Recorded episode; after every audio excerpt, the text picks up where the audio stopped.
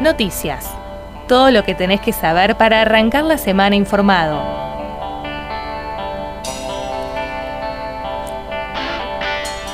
Bien, em, vamos a repasar los principales temas del fin de semana. Eh, arrancamos por lo nacional, que es, quizás lo más importante. En el día viernes se conoció que el presidente Alberto Fernández dio positivo de coronavirus. Y estalló obviamente el debate por el tema de la vacunación. Él tiene las dos vacunas, em, las dos dosis de la vacuna Sputnik B. Obviamente se generó todo un revuelo, digamos, por la cuestión de la vacuna, eh, si era efectiva o no. Parece que mucha gente se olvida cómo funcionan las vacunas, eh, pero bueno, eh, o sea, uno puede aceptar que una persona que no esté metida en el tema no lo sepa, porque no, no tiene por qué saberlo.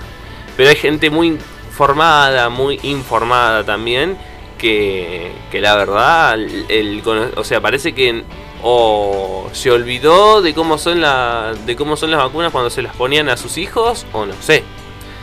Bueno, con todo esto, el Ministerio de Salud sacó un, informe corto, lo publicó también en hilo de Twitter, sobre los contagiados y fallecidos de coronavirus tras la vacunación.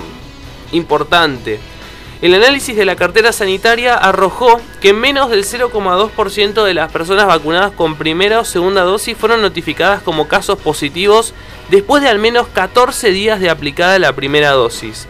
4.212 se notificaron como casos de coronavirus tras al menos 14 días de aplicación, lo que representa un 0,15%. En tanto, de las 650.071 personas vacunadas con ambas dosis, 1.003 se enfermaron luego de los 14 días de la segunda dosis, lo que también representa un 0,15%. Con respecto a los fallecidos, 15 personas de entre 61 y 94 años murieron luego de la primera dosis de la vacuna, es decir, un 0,0005%, y no se registraron decesos entre aquellas inmunizadas con dos dosis de la vacuna. Así que eso digamos lo más importante, es un dato que, a ver, bien atinado, el Ministerio de Salud lo, publicó en estas, en estas horas donde el debate está obviamente eh, sobre la mesa. Así que, bueno, por supuesto, como, como siempre, se, esperemos que el presidente se recupere rápidamente, que los síntomas sean, sean leves, ya que tiene la, la, la vacuna, eh, la, la inmunización. Así que, digamos, uno de los grandes debates del fin de semana. Por otro lado, vamos a hablar un poquito de las restricciones. Eh, ustedes saben que esta semana el gobierno provincial decidió eh, imponer restricciones a la nocturnidad, es decir, que entre las 2 y las 6 de la mañana no va a haber eh, actividad comercial para, digamos, desalentar un poco la circulación de noche. Así que en, el, más que nada, se, trabajó en, eso. Recordemos que Ituzaingó es uno de los municipios que está en fase 4, así que eh, se ha comunicado a los, a los locales, a los restaurantes, que, a los bares también, de que bueno, ese es el horario límite. Em, la verdad que se está trabajando mucho en la revisión de estas, de estas, de estas cuestiones, de estas restricciones. Es algo muy, pero muy importante para, trabajar en los, en los, próximos días.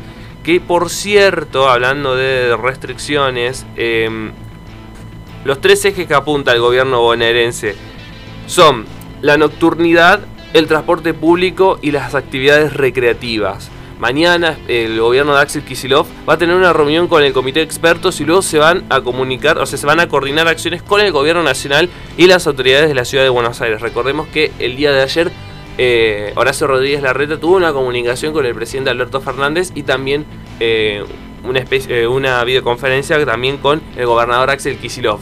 Porque bueno, los casos, están creciendo, así que se empieza a ver cuál va a ser la estrategia de, acá a, los próximos, a los próximos días.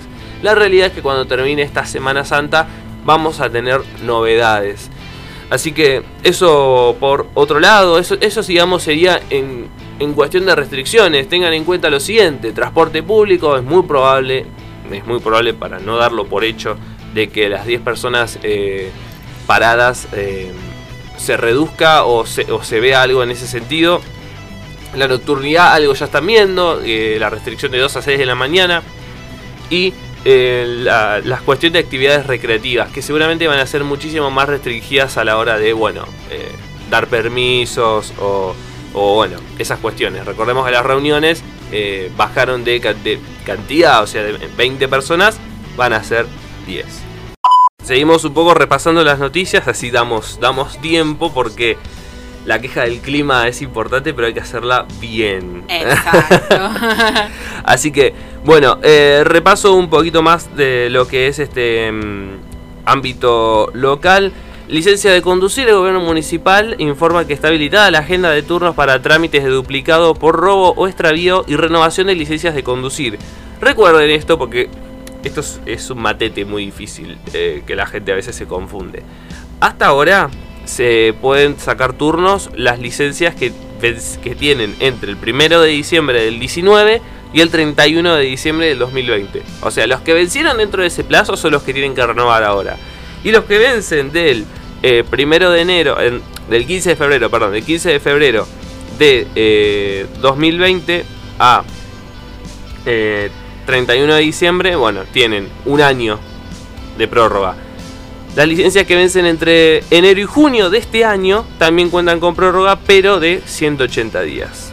Así que si la licencia tuya vence entre enero y junio de este año, depende de la fecha que tengas, súmale 6 meses más. Em, por otro lado, una, noticia triste, em, la, heladería y cafetería Ituzaingó Fiume va a cerrar sus puertas luego de 21 años como consecuencia de la crisis eh, económica, el establecimiento ubicado en Alviar 801, esquina a las Heras, no pudo sostener sus costos a raíz de la crisis y decidió tomar esta medida que sorprendió a los vecinos de Ituzaingó. Fue una decisión muy difícil de tomar, pero consideramos que la situación actual de nuestro país no es la mejor para continuar con este emprendimiento familiar al que tanto amamos y tanto nos brindó, lamentaron los dueños a través de un cartel impreso que pegaron en la vidriera del local para informarle a sus clientes. Bueno, como siempre, como siempre es una es una tristeza cuando cuando locales, cuando negocios tan icónicos de, nuestro de nuestro municipio, de nuestro distrito tienen que cerrar lamentablemente es una, es una realidad que se repite, que se ha repetido muchísimo desde en el último año debido a la, cuarentena, a la pandemia, así que bueno, eh, muy pero muy pero muy triste. Así que bueno, después si tengo más tiempo voy a estar repasando algunas que otras noticias más, pero esto es lo más importante del fin de semana.